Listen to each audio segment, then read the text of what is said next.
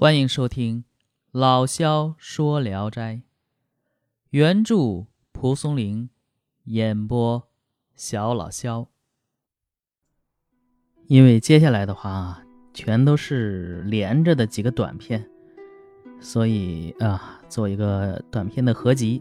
嗯，第一个片的名字叫《单父仔》，说青州有个人五十多岁了。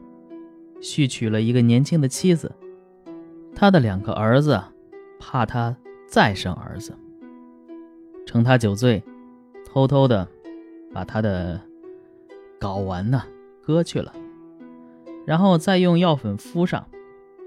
这父亲酒醒以后啊，发觉借口有病，没有提这个事儿。过了很久，伤口渐渐愈合了。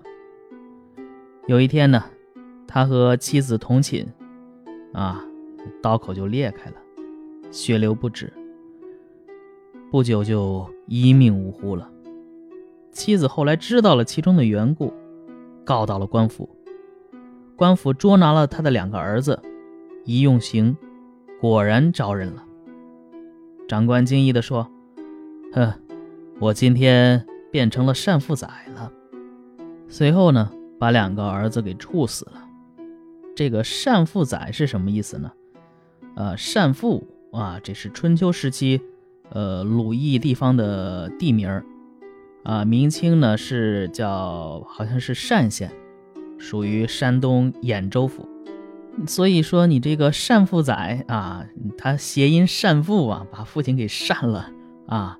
所以这官自嘲说啊，单父仔。然后还有一个。嘛，淄川县有个王生，娶妻一个多月就休妻了。妻子的父亲告到官府，当时淄川县令是新公，审问王生为什么要休妻。王生答道：“哎，这个原因不好说呀。”新公再三催问，王生回答：“因因为他不能生育。”新公说。真荒唐！我们刚过一个多月的新媳妇，你怎么知道她不能生育？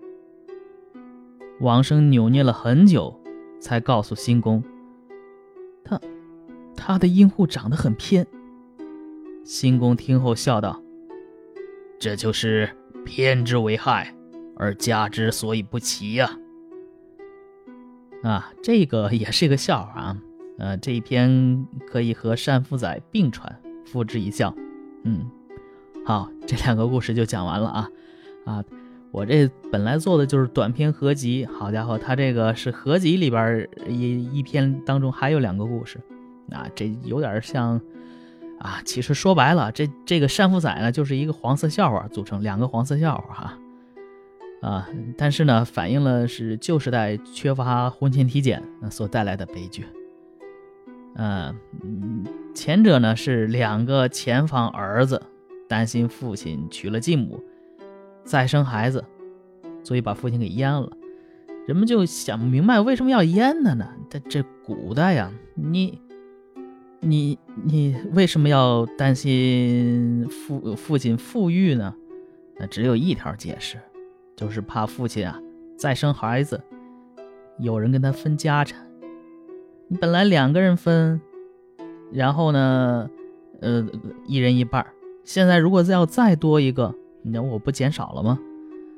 啊，这两个故事啊，虽然都是以笑话呈现，却反映了人生沉甸甸的一面呢。好，这个第二篇名字叫孙膑镇。孙膑镇渡江，正赶上大风暴雨，这渡船摇摆不定。铜川人万分恐惧啊！忽然看见一位身穿金甲的神人立在云中，手持金字牌给下面的众人看。大家都抬头看去，只见上面写着“孙膑镇”三字，非常真切。众人对孙膑镇说：“你一一一定是你有罪，要遭受上天的惩罚。你你自己一条船上去，别连累了大家。”孙膑镇还没说话，这众人呢不等他回答，看见旁边有一条小船，就一起啊把他推到那小船上去了。这孙必镇刚登上小船，回首一看，前面那条船已经翻沉在江中了。好，这个故事也讲完了啊。呃，《聊斋志异》里边的因果报应、天人感应的篇章啊，凡是作者所熟悉或者尊敬的达官贵人、进士名流，往往呢都有超人的灵异。呃，比如《宝神》中的王云苍，《汤宫》中的汤聘，《玉鬼》中的石茂华，《泥鬼》中的唐梦赖，呃，《郢都御史》中的华公。袁绍先生中的韩元绍，反正等等等等吧，以及本片中的孙必镇，他们是个个都能逢凶化吉，遇难成祥。究其实际啊，人为实有，事则传说。啊，人是真的，事儿呢，可能就是传传的，或者是作者有意恭维啊。毕竟这都是身边的，你要说远处的。啊，这个嗯不是特别认识的，那可能比较公正客观的记录一些。但这都身边人啊，给你青史上留个好名啊，有个神意也是可以的啊。呃，这这孙膑镇这个呀，也是大概是自神其说呀。好，嗯，这个也讲完了。那么接下来再下一篇啊，今天短篇合集嘛，啊，下一篇的名字叫《异人》。嗯，又是一个寓言性质的故事啊。说县里有个乡下人，一向不守规矩。一天早晨起来，有两个人把他给捉去了。来到了市集前，看见一个屠夫把半头猪悬挂在架子上，那两个人便极力的推挤他。他感到自己的身体和猪肉合在一起了。那两个人呢，就径直离开了。不久，屠夫开始卖肉，操起刀来就切割呀。他便感觉切一刀是疼一下，直疼到骨头里。后来有位邻居老人来买肉，与屠夫苦苦争讲价格。啊，这个说高了，那个说低，不行。一会儿添油，一会儿搭肉，一片片是碎着割，这更是苦不堪言呢。肉卖完了，他才找到路回家。到家时呢，已经快上午七八点了。家人认为他起床晚了，他就详细的叙述了自己的遭遇，叫了邻居来问。这老头刚买肉回来，说到买肉的骗术斤数丝毫不差。仅这一个早晨，这个人已经受了一次凌迟的处罚。这事儿真是奇异啊！啊，呃，这个故事讲完了啊。在咱们中国古代的刑罚中啊，虽然有凌迟，但平常百姓难得一见啊这真面目。呃，宗教的地狱因果报应中有所谓的刀山剑术啊，也荒诞不经、缥缈不实。本片通过无赖乡人的梦醒口述，借用习剑的屠人卖肉、操刀断割，所谓天指搭肉，片片碎割。啊不仅将凌迟的痛苦形象具体的展现出来，而且由于是刑罚，所谓骗术金术，毫发不爽，啊，这也具有量刑的特点。正如戴明伦所推测，本片的创作呀，是将，呃，鬼神或语以自信之路也，亦或借其言以警示也，不然，恐他时再搁地狱中。再无人证其骗术金术矣，就是往地狱里边给你凌迟，你可就没有证明说这个骗术和金术了。